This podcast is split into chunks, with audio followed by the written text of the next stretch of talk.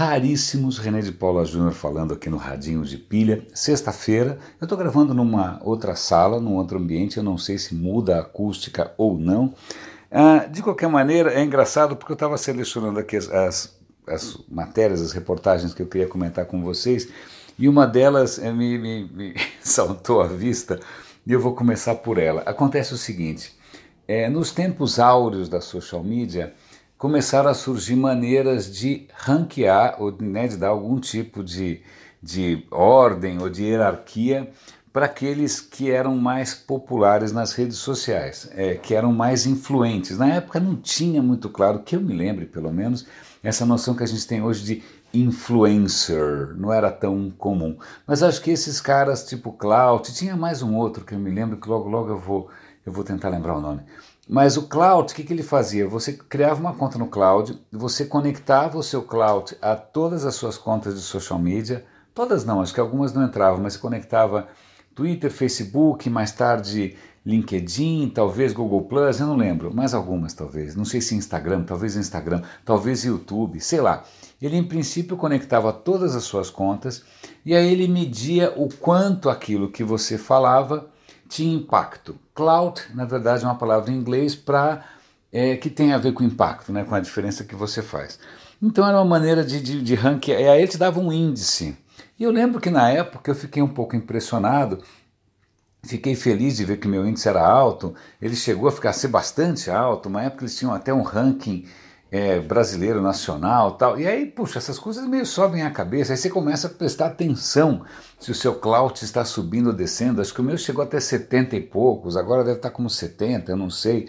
Né? Então é engraçado porque você gamifica, a gente é frágil, eu vivo dizendo isso, a gente é cheio de fragilidades, isso mexe com a autoestima, isso mexe com a imagem que você acha que está projetando, isso mexe com vaidade. Bom, então eu sei que o clout durante algum tempo né, ficou aquela fissura se meu clout está subindo ou descendo. Né? Parece alguma coisa, é clout enlargement, né? parece algum tipo de spam que os homens já devem ter visto por aí. Mas, então, só para comentar com vocês, eu acho isso irônico, porque para mim é um sinal dos tempos, o clout vai fechar. O clout vai fechar. E aí tem inúmeros comentários a respeito, que na verdade ele, do ponto de vista de privacidade, era muito complicado, era perigoso, é, o modelo, ele, se eu não me engano, ele dava até alguns tipos de, de em inglês chama perk, como é que chama isso em português, meu Deus do céu? Ele dava alguns tipos de brinde ou de, de benefícios para quem tinha o clout mais alto. É, é como se estivessem tentando fazer uma economia em cima do prestígio, certo? Ele vai fechar, ponto.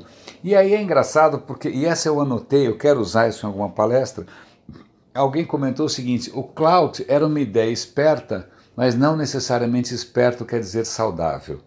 Né? Volta para aquela minha questão, que ótimo, que ética, né? volta a fazer parte do, do, do, discurso. E nessa, bom, ou seja, Cláudio subiu no telhado, acabou essa história, logo logo a gente tem o Social Media Week aí pela frente, é, e eu acho que essa história toda de influência está começando cada vez mais, a, espero que logo logo perca é, clout, né? perca justamente o impacto.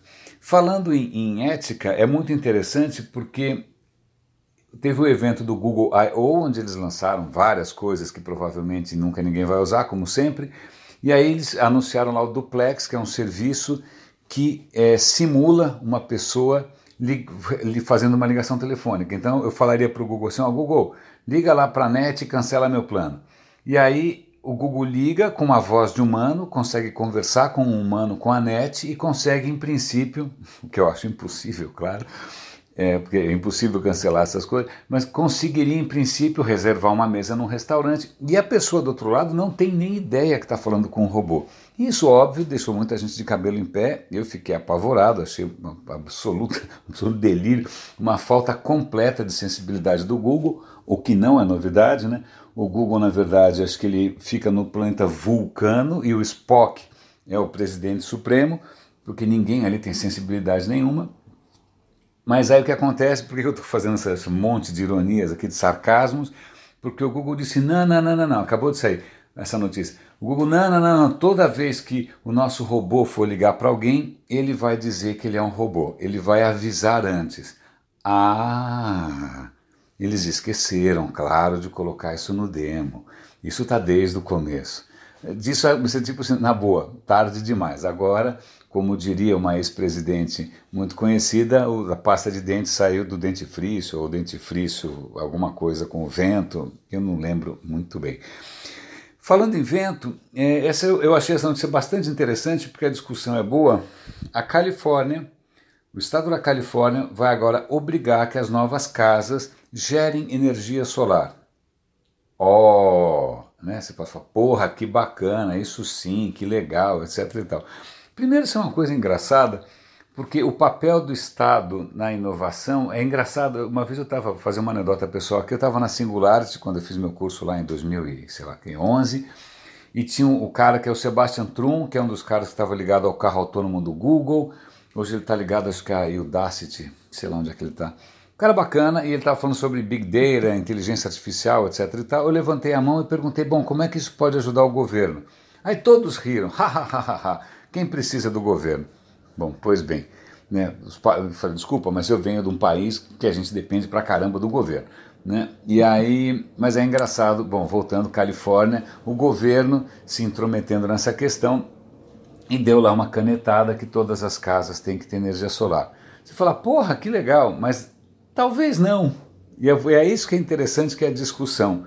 A questão é a seguinte: se cada casa gerar a sua energia solar, a sua energia elétrica através de energia solar, o custo dessa energia solar não é tão baixo assim. Na verdade, ele é três vezes maior do que se essa energia elétrica estivesse sendo gerada por uma planta maior, né, por uma, uma instalação maior, industrial mesmo, de energia solar. A hora que você fizesse, sei lá, uma grande instalação de energia solar e distribuísse, sairia por um terço do preço. Simples, economia de escala.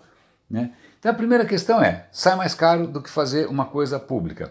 Ok. Segunda questão: se toda casa começar a gerar energia elétrica para a própria rede elétrica geral, né, se ela uma hora está consumindo, outra hora ela está gerando, isso obriga a rede inteira a se programar, a se estruturar para gerenciar né, esse novo modelo. Isso também custa uma fortuna. Aí tem a seguinte questão: é, isso onera o custo de uma casa em 10 mil dólares, sendo que a Califórnia já é cara pra caramba em termos de construção de casas. Bom, mas aí você, o que, que você faz? Você dá benefício, dá desconto na conta de energia elétrica do cara que usa energia solar. Mas espera aí, quem está pagando esse desconto são as outras pessoas que não tem nada a ver com isso. Então vejam como o embrólio é muito mais simples do que uma manchete que poderia ser, ó, oh, que bacana, que legal. Né? Ou então o cara que é o inovador, disruptor, fala, não, mas dane-se, isso é. Bom, não tem dane-se. É, tudo é sempre complexo. Tá? Tudo é sempre complexo. Quer ver uma coisa curiosa? Essa história talvez, sim, vai ter, teria um impacto, né? diminuiria o footprint, a pegada de carbono da energia elétrica na Califórnia. Sim, sim. Quanto? Diminuiria em menos de 1%, na verdade 0,3%. Digamos que não é uma revolução. Né? isso diminuiria 1,5 milhões de toneladas de carbono, sendo que o footprint da Califórnia é 440, ou seja, 300 vezes maior do que esse impacto. O que teria muito mais impacto seria repensar a maneira como a Califórnia é habitada. As leis lá de urbanismo e tal, elas privilegiam o automóvel. Então alguém lá tentou falar, olha, vamos mudar um pouco aqui o código de habitação, vamos favorecer uh, uma, um, prédios baixinhos, né, para que as pessoas não precisam dirigir tanto. Cara, falou em tocar nos carros, aí é uma revolução. Ninguém quer tocar nos carros. Então vejam que tudo é um pouco mais complexo do que apenas a consideração isolada de uma inovação. Aí duas coisas que são interessantes também, falando de novo em papel do Estado, tem uma reportagem bacana no, New York Times mostrando que algumas cidades estão banindo o canudinho. O canudinho, o canudinho aquele, aquele que se usa para chupar lá as coisas. Bom, o que acontece é que o canudinho, além de ser feito de plástico normalmente, pelo formato dele, ele dificulta a seleção, dificulta um monte de coisas. Se ele vai parar no oceano, ele acaba provocando a morte de animais, sobretudo animais maiores, engole um canudinho, bom, já era. Baleia, tartaruga, um monte de bicho morre por causa de canudinho. E várias cidades estão obrigando é, o comércio a usar alternativas, usar canudinhos de papel ou não usar canudinho nenhum. E aparentemente a população está recebendo isso bem. Né? A hora que você explica por quê, o cara olha para o canudinho, pensa numa baleia engasgada. Bom, é, então veja de novo o papel do Estado ou da legislação. É engraçado porque é, não é sempre que eu posso eu falo gente a gente está ninguém aqui gosta de pensar em lei, ninguém aqui gosta de pensar em legislação, ninguém gosta de pensar no Estado. É sempre achando que a iniciativa privada vai resolver tudo sozinha. Não, às vezes uma canetada seja ela habilidosa ou não, seja ela boa ou não, tem um impacto transformador. Tá?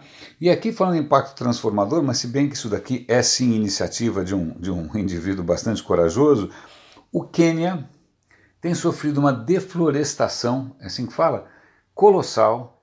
Os caras estão derrubando 5 milhões de árvores por ano para fazer o que? Carvão. Bonito, né? Então você não só está deflorestando, como você está gerando gás carbônico para caramba. O que acontece? Um indivíduo lá, ele resolveu fazer uma iniciativa que ele faz o seguinte: ele pega sementes das árvores mais comuns no Quênia, ele envolve essas sementes em carvão.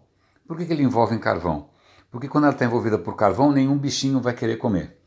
E aí ele está gerando essas toneladas e ele está fazendo iniciativas para que as pessoas joguem essas sementes para reflorestar o Quênia. É, você está tendo um problema gigante de erosão no Quênia, porque o solo começa a ressecar, começa a desertificar. Então ele está fazendo brinquedos com as crianças nas escolas, para as crianças jogarem as, as, as, bolinhas de carvão. É umas bolinhas, parece uma bolinha de gude preta. É uma bolinha de gude, todo mundo jogando bolinha de gude, jogando do alto do helicóptero. Ele está fazendo um esforço ali de Dom Quixote mesmo, para tentar reflorestar o Quênia. É bárbaro e isso me faz lembrar, eu não tenho detalhes, mas eu lembro que quando Cubatão estava é, com um, um, processo horroroso de, de, de, como é que chama isso? O solo nas encostas das montanhas ali, como tinha perdido muita árvore, ele estava desbarrancando, tinha soterramento, era uma coisa horrível. Aí o que acontece? A Secretaria do Meio Ambiente teve uma ideia bastante revolucionária, que foi colocar sementinhas da, das plantas nativas da, da, Mata Atlântica em pellets, também em pelotinhas, né, é para proteger a semente, para inclusive ter os nutrientes, etc. e tal. É, e sobrevoando ali, eles jogavam aquilo e reflorestaram a, a, a, as montanhas da região, estabilizando o solo. Então a gente tem um case nacional, eu conheço muito superficialmente, porque minha mulher trabalha na área, mas funcionou. Então espero que funcione tão bem assim para o pessoal no Quênia. Raríssimos, eu acho que era isso que eu tinha para comentar com vocês hoje. O que eu achei realmente mais, mais irônico, mais simbólico, né, era justamente esse ranking aí da social media ter subido no telhado. Né? A popularidade, pelo visto, não é mais tão popular. Bom fim de semana para vocês, bom Dia das Mães. É, e até segunda. Grande abraço.